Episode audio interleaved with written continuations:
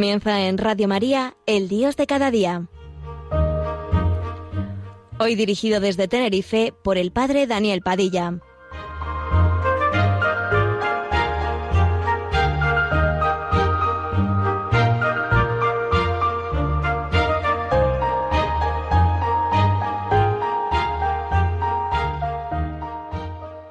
Buenos días amigos, con ustedes el Dios de cada día. Hoy queremos trabajar el tema de aprender a orar para aprender a caminar. Y me viene a la cabeza este tema porque hace falta, y lo hemos visto estos días, tener calma porque te está pasando Dios, porque está sucediendo Dios en tu vida. ¿Recuerdan si no aquel texto que hemos escuchado? Estos días el pueblo estaba guardando, extrañado de que Zacarías tardase tanto en el santuario. Lo dice Lucas en el capítulo primero. ¿Cómo es que aún no sale? Podríamos preguntarnos. Quizá es que el jefe lo entretiene. Es normal, ¿no? O quizá es que tiene líos, dificultades con Dios, que es el incidente más saludable del que puede ser víctima uno que ora. Pero, ¿qué le está pasando? Nada, o sea, todo le está pasando Dios. Por otra parte, cuando uno reza, debe caer en la cuenta de que puede pasar también esto, y cuando pasa, cuando pasa Dios por tu vida, se desbaratan los horarios, se desbaratan los programas. Sí, se podría ironizar tocando un punto de actualidad a base de aquella precisión. El pueblo estaba guardando extrañado de que Zacarías permaneciese tanto tiempo en el templo. Siento la tentación también yo, en este momento, de lanzar alguna mm, indirecta, algún puyazo, podríamos decir, pero honradamente antes debería ironizar sobre mí mismo. Y esto no me resulta simpático. Casi es preferible enrojecerse en solitario uno y dejar en paz a los demás. La oración, mi oración, ¿cómo va? Porque tengo que aprender a orar para aprender a caminar. Miren, vivimos en la época de la velocidad, de la prisa, tiempos cada vez más breves y por consiguiente también para la oración. Hay tanto que hacer, tantos compromisos que respetar, que no se llega nunca a todo. Y además, la gente es impaciente, no tiene tiempo que perder, nos espera fuera para cosas concretas, no sabe qué hacer con la mística, y si no nos dejamos encontrar en ciertas citas muy terrenas, patalean y por supuesto no nos perdonan nuestro tardar en el templo. Y entonces cuanto más rápidamente el cristiano salga de la iglesia, el cura se quite los ornamentos sagrados, mejor. Cuanto más rápidamente el cristiano o el cura despacha sus negocios con Dios, tanto más gana las cosas de los hombres. Para no desilusionar las esperas de la gente, es necesario no perder mucho tiempo en el área del templo. Al menos eso es lo que parece. Pero si no nos dejamos atrapar por una perspectiva parcial, si logramos penetrar en la realidad más profunda, no limitándonos a una observación superficial y emotiva, para captar las exigencias más subterráneas, entonces caeremos en la cuenta de que la cuestión puede ser muy distinta de lo que aparece a primera vista. Llegando hasta el fondo, uno se convence de que hay que dar a estos planteamientos un viraje total, Precisamente porque existen fuera muchas esperas impacientes, es indispensable que el cristiano permanezca dentro el mayor tiempo posible, para no defraudar precisamente esas esperas. Precisamente porque no hay tiempo que perder, es necesario que el cristiano tenga la valentía de perder un montón de tiempo en la oración. Precisamente porque ha de ocuparse de las cosas de los hombres, es necesario que el cristiano se ocupe de las cosas de Dios. ¿Por qué me buscáis? ¿No sabíais que yo tenía que estar en las cosas de mi Padre? Leemos en Lucas 2 como respuesta de Jesús a su Madre María y a su Padre José. Llegado el momento, suena la hora en que se debe rechazar la tentación de lo urgente para dedicarse a lo importante. Ellos no comprendieron lo que quería decir. No es necesario que todos lo entiendan, o al menos que lo entiendan enseguida. Muchos quizá lo entiendan después. Caerán en la cuenta más tarde cuando tengan ocasión de constatar cómo evoluciona la vida, la acción, la personalidad, el paso de un individuo que es capaz de detenerse sin prisa en el coloquio con Dios. El pueblo estaba aguardando extrañado de que Zacarías tardase tanto en el santuario. Dan ganas de decir, dejadle en paz, tiene que pararse porque ha de caminar mucho. También vosotros tenéis que sentiros más seguros si Él permanece dentro. Yo creo que soy una persona impaciente. La falta de puntualidad tiene el poder de hacerme perder el control de mis nervios. No soy capaz de esperar. Cuando voy a encontrarme con alguien, si me hacen esperar unos minutos en la sala de visita, empiezo a mover los pies. Para mí es como un suplicio intolerable. Si dijimos a las 5, a las 5, si dijimos a las 10, a las 10. Ahora, si a mí me dicen que tengo que esperar porque aquella persona con la que voy a hablar, con mi obispo, con un sacerdote o con alguien, me dice que está en la capilla o está en la iglesia un momento terminando la oración, pues en este caso estoy dispuesto a esperar hasta mañana, incluso un mes puedo esperar. En realidad, una persona que reza mucho me resulta interesante. Estoy seguro de que no desilusionará. Los predicadores de mi infancia eran famosos porque lanzaban venablos contra el pueblo. Sus sucesores lanzan venablos contra los dirigentes, pero se olvidan de hablar con el jefe, con el mismo Dios. Y cuando falta ese coloquio fundamental con el jefe, la palabra resulta inevitablemente devaluada. Cuando la palabra no es pasada por el corazón, cuando la palabra no es contrastada con el Evangelio, cuando la palabra no es discernida en, la persona de Jesucristo queda necesariamente devaluada. Cuando un rostro deja de asemejarse a Dios, la palabra se vuelve rumor. Y es sobre todo en la oración donde se recobra aquella semejanza original. La vida apostólica es una vida en que la acción se une a la contemplación, no como una resta, sino como una suma. Aquella no sólo se ilumina, sino que se hace iluminadora para los demás. La llama que devora al pastor que se convierte en luz para el rebaño. El pastor, aquel que guía, aquel que va adelante, no se limita a disponer simplemente de la luz. Él mismo se convierte en luz. El padre de familia, el maestro, la persona que lleva un grupo parroquial, aquel que va adelante, el sacerdote en medio de su parroquia, él mismo se convierte en luz. El pueblo se preguntaba qué le ocurría a Zacarías allá en el templo. Le estaba ocurriendo Dios, hemos dicho. Dios era lo que le estaba sucediendo a Zacarías. Y hay que añadir, esperadlo fuera y después veréis. Un hombre que sea hombre de oración se hace capaz de algo sensacional, hace ocurrir Dios en el mundo. El hombre de oración que no sea contemplativo es una cabeza vacía y unas manos que se agitan. Y no es esto precisamente lo que nosotros esperamos de un hombre de oración. Porque la oración nos pone de pie. Mi abuela siempre me aconsejaba decir las oraciones apenas me despertase. He aprendido, aprendido más tarde que debo rezar para despertarme. Si no rezo, no me despierto. Más que despierto, quien reza es uno que ha sido despertado. Con frecuencia vivimos en un estado de sopor, de semivigilia, de sueño profundo o de sonambulismo. Nos dejamos vivir, nos confiamos a la mecánica de los hábitos, al automatismo de los gestos.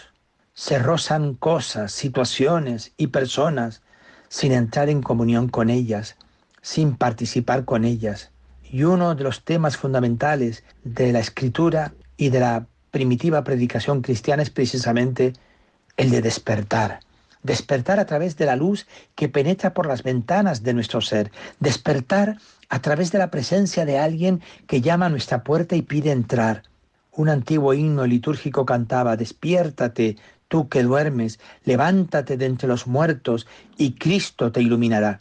Con la civilización se pasa del hombre de las cavernas al problema de las cavernas del hombre.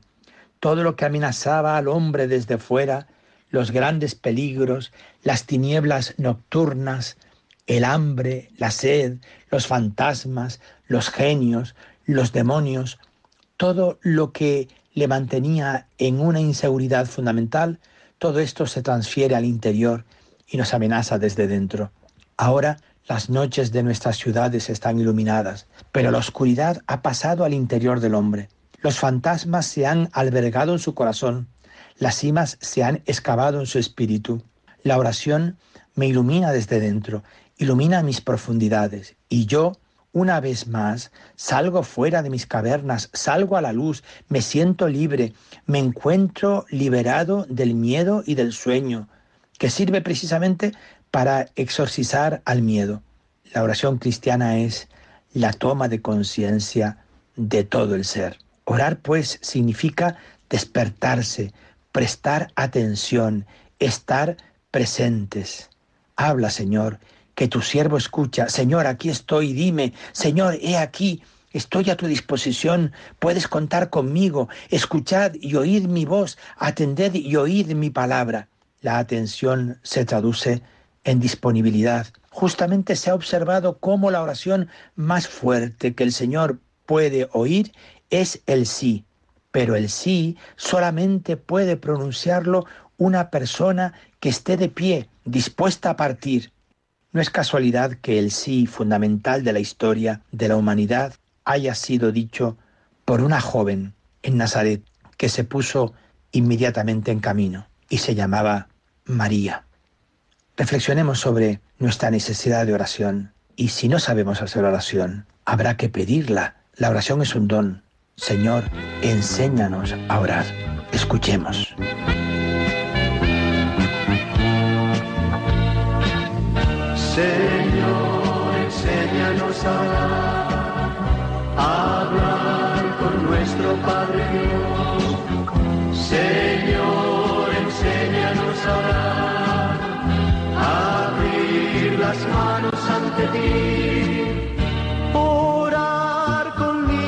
Corazón que solo cante para ti, con la mirada puesta en ti, dejando que hable Señor, orar buscando la verdad, cerrar los ojos para ver, dejarnos seducir Señor andar por tus huellas de paz.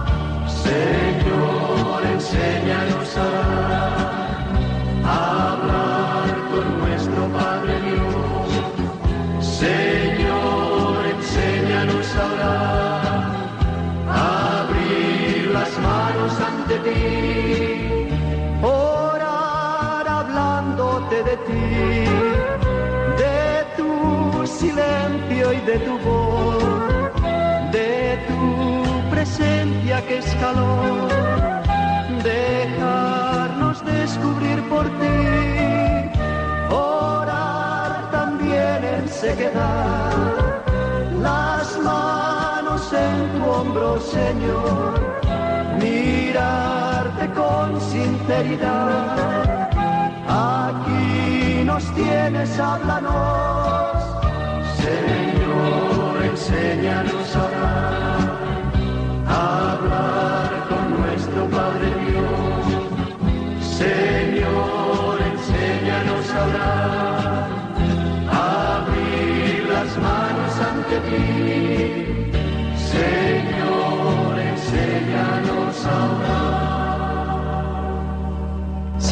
ya sé lo que me vas a decir, que no tienes tiempo, que tienes muchas cosas que hacer es decir, la oración me da que hacer, pero yo tengo muchas cosas que hacer. Estas son las justificaciones más comunes para evitar el encuentro con Dios en la oración. También yo me he servido de ellas y me sirvo con descarada frecuencia. Ahora, sin embargo, empiezo a descubrir que el pretexto es más sutil y diplomático de cuanto pueda parecer a primera vista. En realidad, tengo miedo a las consecuencias de la oración. En efecto, caigo en la cuenta de que el problema tiempo se pospone a la oración. El tengo mucho que hacer no es algo que precede a la oración, sino algo que representa la lógica consecuencia de la misma. O sea, no quiero orar porque después no tengo tiempo para dedicarme a todo lo que Dios me propone durante la oración. Rezo poco porque tengo miedo de la tarea que Él me va a dar. Es verdad, hay mucho que hacer, sobre todo después de la oración. Aquí se trata de no confundir oración con oraciones. El elemento que caracteriza las oraciones son las palabras. El elemento peculiar, aunque no exclusivo, de la oración es el silencio. Silencio como acogida, silencio como receptividad, silencio como espera, silencio como deseo, silencio como disponibilidad. A través del silencio dejamos la palabra a Dios. Agustín ha dicho que podemos orar más hablando menos. El mismo Cristo advirtió claramente, cuando recéis, no seáis palabreros como los paganos, que se imaginan que por hablar mucho les harán más caso. No seáis como ellos, dice Mateo en el capítulo 6. En fin, se trata de ser orantes y no simplemente recitantes. El recitante se distingue del orante en que se siente satisfecho después de orar. Ha liquidado aquel asunto, ha cumplido con aquella práctica más o menos simpática y ya no piensa más en ello, al menos hasta mañana. El orante, sin embargo, después se encuentra preocupado, más ocupado, con un peso más.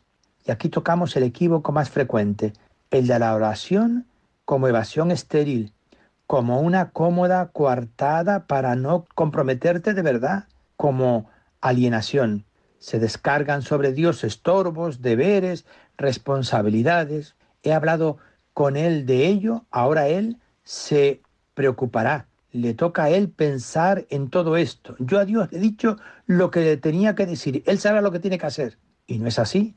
Si he rezado de verdad, me encuentro con muchos encargos recibidos precisamente del jefe cuando le pedía por algo. Así caigo en la cuenta finalmente de que las cosas que dependen de mí y no de Dios son bastante más numerosas de lo que pensaba. Advierto que cuando rezo, Dios me da que hacer. Dios me pone tareas. Cosa muy distinta que delegar en Él ciertas tareas. Solamente una fantasía enferma de pereza puede merecerse en semejantes ilusiones. La oración es auténtica, se vuelve toma de conciencia de mis deberes.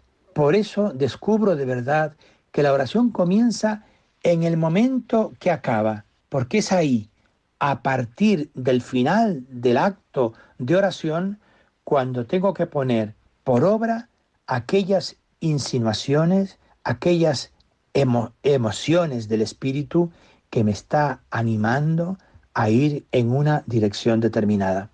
Por eso la oración no arregla las cosas. La oración es una escuela de dignidad y de libertad. En esta sociedad que traiciona al hombre, la oración sirve para defender el umbral de la inviolable dignidad del ser humano, entrar donde solo tú y el Espíritu pueden entrar. Los manipuladores, los persuasores, más o menos ocultos, no rezan, Debemos rezar nosotros si no queremos que nos manipulen. La oración, pues, como medio de legítima defensa contra los más media, los medios de comunicación, la propaganda, la planificación, la instrumentalización, como cura inmunizadora contra la manipulación, contra la cosificación, contra la maquinación del hombre. La oración lleva al hombre a experimentar la propia dignidad personal en el más ennoblecedor de los encuentros, el encuentro con Dios. La oración experimenta siempre como experiencia de amor, hace al hombre consciente de no poder ser tratado sin amor y naturalmente de no poder tratar a los otros sin amor. En esta perspectiva, la oración se convierte en escuela existencial de dignidad y libertad humanas. El individuo despierto advierte los peligros que le amenazan, las técnicas de la propaganda más engañosa, las sugestiones de la moda que tienden a hacerle perder su unicidad para masificarlo en el rebaño. La oración potencia en él los anticuerpos de la crítica para neutralizar la inyección del conformismo. El hombre que ora se convierte en un elemento de desvío, un núcleo de resistencia frente a la mentalidad en boga. Acostumbrado a colocarse en el punto de vista de Dios, a tener en cuenta la opinión de Dios, resulta insensible a los juicios, a las apreciaciones y a los gustos de los hombres. El hombre orante es un hombre más libre.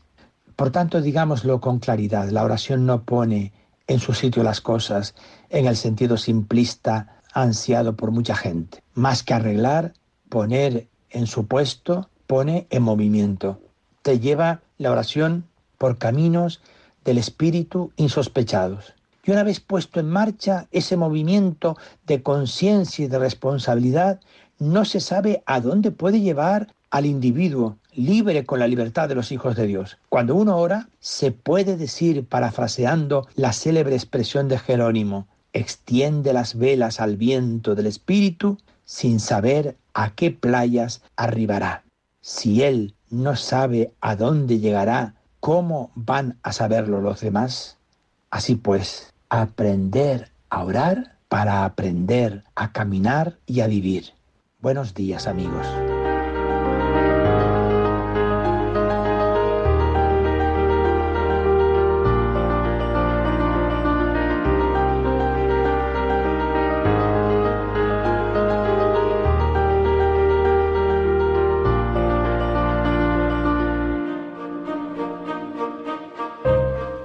Finaliza así en Radio María, El Dios de cada día, hoy dirigido desde Tenerife por el Padre Daniel Padilla.